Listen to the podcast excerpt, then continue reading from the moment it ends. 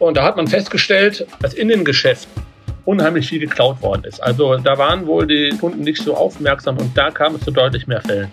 Dass es im letzten Jahr weniger Einbrüche gegeben hat, das wird jetzt wahrscheinlich die wenigsten wundern. Wir sitzen ja so viel zu Hause wie wahrscheinlich noch nie. Es gibt aber tatsächlich auch sehr überraschende Zahlen in der polizeilichen Kriminalstatistik für 2020 und da sprechen wir jetzt drüber hier im Aufwacher.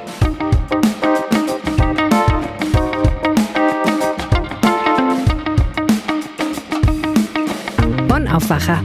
News aus Bonn und der Region, NRW und dem Rest der Welt. Mit Benjamin Meyer, hallo zusammen. NRW ist ein Stück sicherer geworden und zwar messbar. Das hat NRW-Innenminister Herbert Reul im letzten Jahr gesagt, als er die polizeiliche Kriminalstatistik für das Jahr 2019 vorgestellt hat.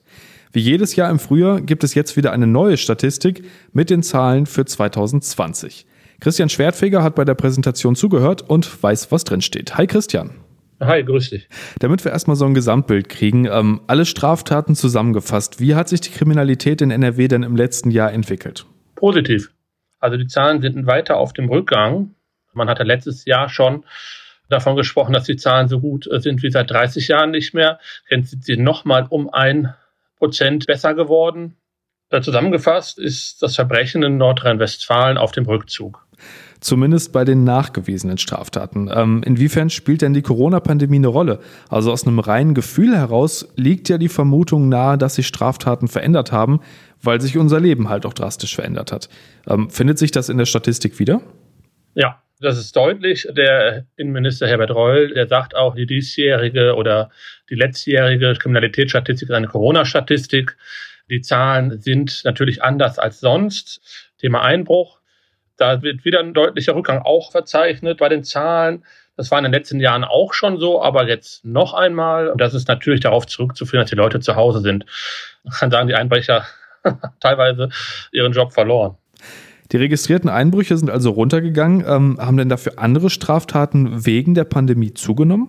Ja, alles, was so computerbasiert ist. Ne? Die Computerkriminalität zum Beispiel, die ist um 20,8 Prozent hochgegangen. Also die Polizei hat für NRW im vergangenen Jahr da 24.290 Fälle knapp registriert. Das ist deutlich mehr, als ich eben schon angesprochen hatte, 2019 und auch 2018. Das hat natürlich damit zu tun, dass sich die Kriminalität ins Internet verlagert hat durch Corona.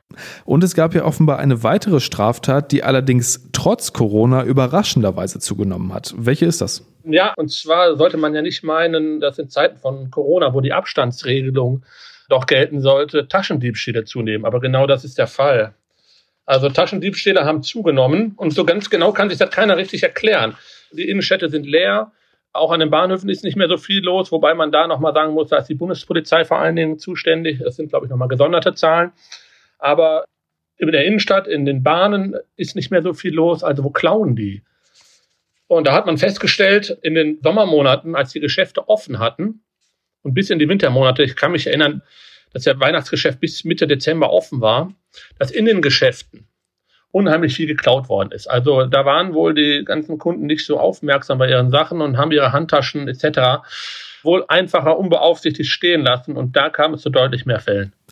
Im Aufwacher vor knapp zwei Wochen hatten wir schon über eine sehr traurige Zahl gesprochen. Der sexuelle Missbrauch von Kindern, der in NRW immer häufiger auffällt. Ähm, inwiefern wurde das gestern thematisiert? Genau, wir hatten vor zwei Wochen die Zahlen schon exklusiv. Die waren auch aus der Kriminalstatistik. Das ist jetzt großes Thema, ist das nach wie vor der Polizei. Und zwar wird unterschieden zwischen Kinderpornografie und Missbrauch von Kindern.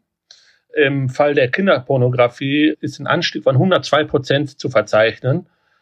Wir haben jetzt im vergangenen Jahr 4.776 Fälle in Nordrhein-Westfalen gehabt. Beim Missbrauch von Kindern gibt es einen Anstieg von 19,5 Prozent, auch sehr hoch von 2800 auf 3300 Fälle. Das ist nach wie vor und es wird auch noch lange Zeit ein Schwerpunkt der polizeilichen Arbeit in Nordrhein-Westfalen sein. Inwieweit es jetzt mehr Fälle gibt, wenn man so einfach sagen, als früher, kann man nicht hundertprozentig sagen. Es wird halt mehr entdeckt. Es sind deutlich mehr Polizisten im Einsatz, die gegen diese Straftaten vorgehen als beispielsweise noch vor drei, vier Jahren. Da wurde die Zahl der Polizisten von 100 auf 400 vervierfacht. Und das zeigt deutlich Wirkung. Das ausführliche Gespräch dazu gibt es in der Folge vom 24. Februar, wenn ihr euch das nochmal anhören möchtet. Ähm, jetzt haben wir über einige Straftaten gesprochen, die zugenommen haben. Insgesamt wurden ja aber weniger Straftaten registriert. Ähm, bei welchen Straftaten haben die Fälle denn dann abgenommen? Ja, Rauschgiftkriminalität hat abgenommen, beispielsweise. Da sind die Fälle von knapp 69.000 auf 68.200 zurückgegangen. Ich hatte eben ja schon einige Fälle am Anfang erwähnt. Einbruchskriminalität ist zurückgegangen. Äh, auch was Mord- und Totschlagdelikte betrifft, die sind auch zurückgegangen. Da hat es im vergangenen Jahr 40 weniger Fälle gegeben. Also insgesamt betrachtet ist es eine positive Entwicklung, aber natürlich einzelne Felder, wie eben schon angesprochen, die Kinderpornografie und der Missbrauch von Kindern ist natürlich weiterhin sehr hoch. Allerdings, wie ich es eben betont habe, liegt das auch damit zusammen, dass einfach mehr ermittelt wird in den Fällen. Die registrierten Straftaten sind das eine, aber ähm, wie hoch ist denn die Aufklärungsrate bei Straftaten in NRW? Die ist auch sehr gut, jedenfalls sagt der Minister das. Die liegt bei knapp 52 Prozent. So eine gute Aufklärungsquote haben wir wohl schon lange nicht mehr gehabt in Nordrhein-Westfalen. Man kann also sagen, jede zweite, fast jede zweite Straftat wird aufgeklärt. Wie schätzt denn Innenminister Herbert Reul die Zahlen ein? Also, der schätzt sie auch positiv ein, weiß aber natürlich auch, dass die Zahlen Corona gefärbt sind, was ich eingangs äh, schon mal angesprochen hatte. Welche Schlüsse äh, sich daraus schließen lässt, da wollte er, glaube ich, noch nicht so viel zu sagen. Kann man aber auch nicht, wie gesagt, weil die Zahlen halt wirklich durch das Corona-Pandemie ja getränkt sind. Und die sind halt in Anführungsstrichen mit Vorsicht zu genießen, wobei man aber sagen muss, dass die Zahlen ja auch schon im Vorjahr sehr, sehr gut waren. Ne? Der Trend ist ganz klar positiv. Vor einem Jahr sprachen wir davon, dass es so sicher ist in Nordrhein-Westfalen wie seit 30 Jahren nicht mehr. Jetzt ist es halt seit 31 Jahren nicht mehr. Ordne doch bitte zum Schluss nochmal ganz allgemein die Bedeutung dieser Kriminalstatistik ein. Ähm, von der Grünen-Sprecherin Verena Schäffer hat es im letzten Jahr zum Beispiel geheißen, dass die Statistik nicht aussagekräftig sei. Sie hat gesagt, es handelt sich um eine Statistik über die verzeichneten Straftaten, die aber nichts über tatsächliche Anklagen und Verurteilungen aussagt. Ja, das ist eine Diskussion, die wird schon seit Jahren geführt. Da hat äh, die Frau Schäffer in Teilen recht, aber in Teilen auch Unrecht. Da werden so ein bisschen Äpfel mit Birnen verglichen. Also die Kriminalitätsstatistik ist extrem wichtig, weil sie ja auch zeigt, wie viele Straftaten in Nordrhein-Westfalen begangen wird. Und demnach weiß die Polizei, wie sie ihre Schwerpunkte setzen muss. Also die Schwerpunkte in Nordrhein-Westfalen sind momentan halt zum Beispiel der Kampf gegen kriminelle Clans und der Kampf gegen Kinderpornografie. Hätte man die Zahlen nicht, wüsste man auch nicht, welches Feld man beackern sollte, in Anführungsstrichen, von Seiten der Polizei. Hinzu kommt auch noch, dass es ein Dunkelfeld gibt. Das bildet diese Statistik natürlich nicht ab. Das mag ein Makel sein, aber nichtsdestotrotz ist diese Statistik unheimlich wichtig und da kann und will auch keiner darauf verzichten. Die Sache mit den Verurteilungen am Ende, das ist dann nicht Sache der Polizei, ne? das ist dann Sache des Gerichts und wie dort entschieden wird. Es sind aber natürlich nachweislich weiterhin Straftaten und daran lässt sich ja auch nicht rütteln. Christian Schwertfeger zur Kriminalstatistik für das Jahr 2020. Vielen Dank, Christian. Gerne. Zur Feier des Internationalen Frauentags haben wir gestern in der Zeitung, auf RP Online und auch im Aufwacher über viele Themen mit Frauenfokus berichtet. Die Landesregierung hat den Tag genutzt, um einen besonderen Atlas vorzustellen. Darin sind neue, spannende und teilweise, auch wenn das nicht wirklich überraschend ist, erschreckende Zahlen drin. Es geht um einen sogenannten Gleichstellungsatlas mit Zahlen zur Chancengleichheit von Frauen, zu Verdienst- und Spitzenämtern in NRW. Und den hat sich meine Kollegin Kirsten Bialdiger mal genau angeschaut. Hallo Kirsten. Hallo. Kirsten, das Ding heißt Gleichstellungsatlas, zeigt ja aber wahrscheinlich vor allem erstmal auf, wo es genau das, also Gleichstellung, immer noch nicht gibt, oder? Ja, ganz genau. Also da ist es in Nordrhein-Westfalen auch nicht anders als in vielen anderen Teilen des Landes. Es ist eben so, dass die Gleichstellung in vielen und weiten Teilen von Politik und gesellschaftlichem Leben nicht gegeben ist. Was war denn für dich so das ja, eindrücklichste Ergebnis?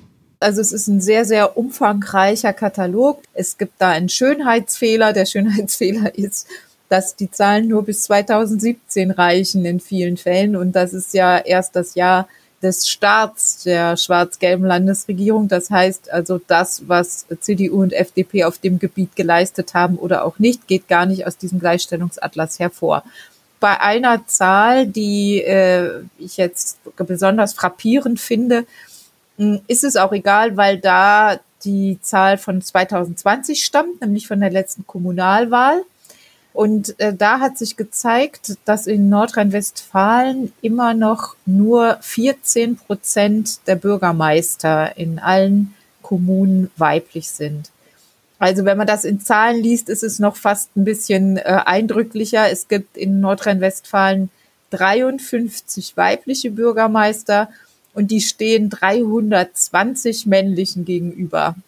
Und dass das Folgen hat, kann man sich ja vorstellen. Also wenn es immer Männer sind, die über alle Dinge, die das tägliche Leben betreffen, denn darüber entscheiden ja Bürgermeister, wenn das äh, nur in männlicher Hand liegt, dann ähm, kommen da sicher auch Fraueninteressen viel zu kurz. Wie ist es denn grundsätzlich bei der Arbeit und im Job? Ähm, tut sich da bei den Spitzenpositionen zum Beispiel was? Ja, das geht sehr, sehr langsam voran. Die grünen Co-Vorsitzende in Nordrhein-Westfalen, Josephine Paul, sagte dazu Schneckentempo und Schneckentempo trifft es auch gut. Und äh, weniger Frauen in Spitzenpositionen bedeutet dann ja auch große Unterschiede beim Verdienst, oder? Ja, das äh, hängt damit zusammen, wobei ja auch bei gleicher Arbeit die Frauen weniger verdienen. Also es liegt nicht nur daran, dass sie ähm, nicht die Spitzenpositionen haben, sondern selbst wenn sie genau dasselbe machen wie die Männer, äh, verdienen sie ja weniger. Und ähm, dieser Stundenverdienst von Frauen hat man errechnet in dem Gleichstellungsatlas von CDU und FDP. Der lag 2017 im Durchschnitt um rund 22 Prozent niedriger. Also das ist schon wirklich äh, extrem. Fünf Jahre zuvor waren es zwar 24 Prozent, aber äh, diese zwei Prozentpunkte Fortschritt können einen da auch nicht wirklich trösten. Und wenn es eine Frau in leitender Stellung war, lag die Differenz zu den Männern bei 23 Prozent. Also Frauen haben da immer noch sehr viel nachzuholen und da ist weder der öffentliche Dienst eine Ausnahme noch das Land Nordrhein-Westfalen. Es gab ja mal relativ große Ankündigungen für ein Gesetz für Chancengleichheit und Vielfalt. Das stand auch so im Koalitionsvertrag. Was ist denn daraus geworden? Ja, das ist wirklich eine gute Frage. Jetzt hat es so lange gedauert, diesen Gleichstellungsatlas zusammenzutragen, nämlich bis ein Jahr vor der nächsten Wahl, dass jetzt nur noch gut zwölf Monate bleiben, um dieses Gesetz äh, für mehr Gleichstellung auf den Weg zu bringen. Das hat die Gleichstellungsministerin zwar angekündigt, ähm, aber ob es jetzt wirklich äh, dann in, diesem, in dieser verbleibenden Zeit noch dazu kommt, ist die große Frage. Und das ist leider ein, eine ähm, Sache, die immer wieder festzustellen ist, auch leider sehr oft bei Gleichstellungsthemen. Man analysiert unglaublich viel. Eigentlich sind die Dinge, die, über die wir jetzt ja gesprochen haben, nicht neu. Also ob das jetzt einige Prozentpunkte mehr oder weniger sind, die Tendenz ist klar. Es ist einfach immer noch so, dass in vielen Bereichen Frauen nicht die gleichen Chancen haben. Und anstatt daran zu arbeiten und die Gesetze auf den Weg zu bringen, die das ändern könnten, macht man noch einen Gleichstellungsatlas und macht noch eine Studie. Und irgendjemand hat mal gesagt, es gibt da kein Analysedefizit, weil alles bekannt ist, es gibt ein Umsetzungsdefizit. Und das äh, unterstreicht auch dieser Gleichstellungsatlas. Vielen Dank für die Infos und deine Einordnung, Kirsten. Ja, sehr gern. Und das sind die Meldungen aus Bonn und der Region. Nach einer Bombendrohung gegen die Bonner Uniklinik hat die Polizei einen Tatverdächtigen ermittelt.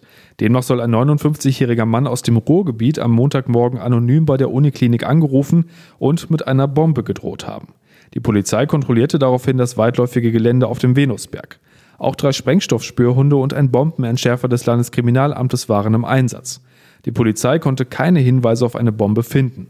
Der Anruf konnte jedoch zum mutmaßlichen Täter zurückverfolgt werden. Ihm können die Einsatzkosten in Rechnung gestellt werden und auch eine Geld- oder Freiheitsstrafe drohen ihm. Nach der Amtsentlassung eines Löscheinheitsführers in Holzlar hat sich die Bonner Berufsfeuerwehr noch einmal ausführlich geäußert. Demnach habe die Amtsentlassung von Torben Leskin bei der Freiwilligen Feuerwehr Bonn mehrere Gründe, heißt es gegenüber dem Generalanzeiger. Das ihm zur Last gelegte Feierabendbierchen sei nicht der alleinige Grund gewesen. Frank Frenser, Pressesprecher der Bonner Berufsfeuerwehr, sagte, wegen eines einzelnen und nicht extrem schweren Vergehens wird bei der Feuerwehr Bonn niemand aus dem Amt entlassen. Außerdem weiter, die Entlassung aus seinem Amt als Löscheinheitsführer gründet auf der Summe von mehreren Verfehlungen aus der jüngeren Vergangenheit. Ein Holzlarer Bürger hatte den GA über die Amtsenthebung informiert. Die in der E-Mail genannten Gründe für die Degradierung waren unter anderem ein Verstoß gegen eine Dienstanweisung der Amtsleitung. Torben Leskin hatte offenbar ein Feierabendbier mit zwei Kollegen getrunken. Durch die Berichterstattung des GAs wurde in den sozialen Medien eine Welle der Empörung ausgelöst. Tenor der Aussagen, die Amtsenthebung wegen eines Feierabendbiers wäre ein völlig überzogenes Strafmaß.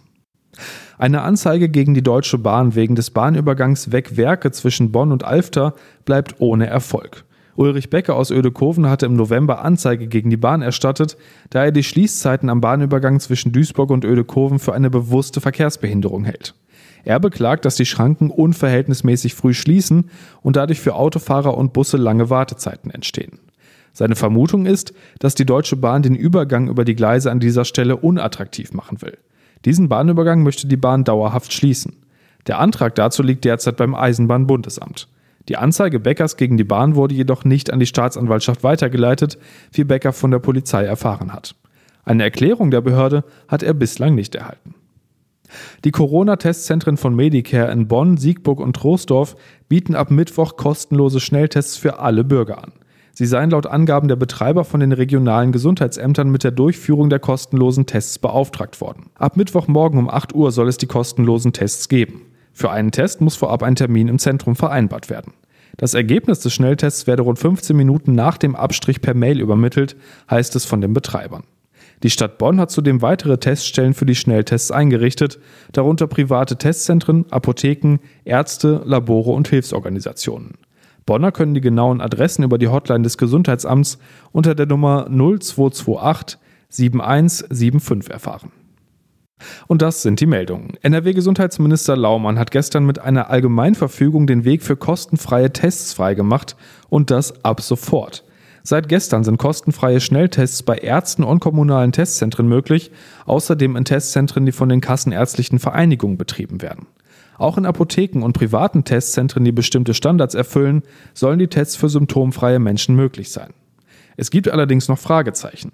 SPD-Fraktionschef Kutschaty sagte unserer Redaktion, er frage sich, womit die Tests durchgeführt werden sollten.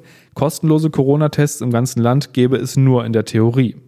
Der Hammer-Bürgermeister Mark Herter von der SPD forderte Laumann in einem Brief auf, die Rahmenbedingungen und verbindliche Kostenübernahmeregelung zu erklären.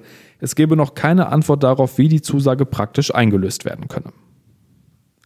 Die ersten Läden in NRW sind seit gestern wieder geöffnet. Shoppen ist allerdings nur mit einem vereinbarten Termin möglich. Das hat zu teils volleren Fußgängerzonen geführt, ein Massenandrang ist aber offenbar ausgeblieben. Für die Museen geht es jetzt auch nach und nach los. Ab heute ist zum Beispiel das Museum Ludwig in Köln wieder offen. Am Wochenende war der Server des Museums noch zusammengebrochen, weil so viele Besucher ein Ticket für die große Andy Warhol-Ausstellung buchen wollten. Der Düsseldorfer Kunstpalast macht morgen, das Volkwang Museum in Essen am Donnerstag auf. Besuche sind grundsätzlich nur mit Voranmeldung möglich. Und zum Schluss schauen wir aufs Wetter. Es bleibt heute meist bewölkt mit nur wenigen Auflockerungen und bei 5 bis 9 Grad fällt immer wieder Regen, im Bergland auch Schnee. Die Nacht ist dann zwar trockener, es geht aber runter auf bis zu 0 Grad und kann dann natürlich auch wieder glatt werden. Der Mittwoch dann zwar auch wieder stark bewölkt, aber weniger nass und mit bis zu 11 Grad wieder etwas milder. Das war der Rheinische Postaufwacher am 9. März 2021. Habt einen guten Tag und bis denn. Mehr Nachrichten aus Bonn und der Region gibt's jederzeit beim Generalanzeiger. Schaut vorbei auf ga.de.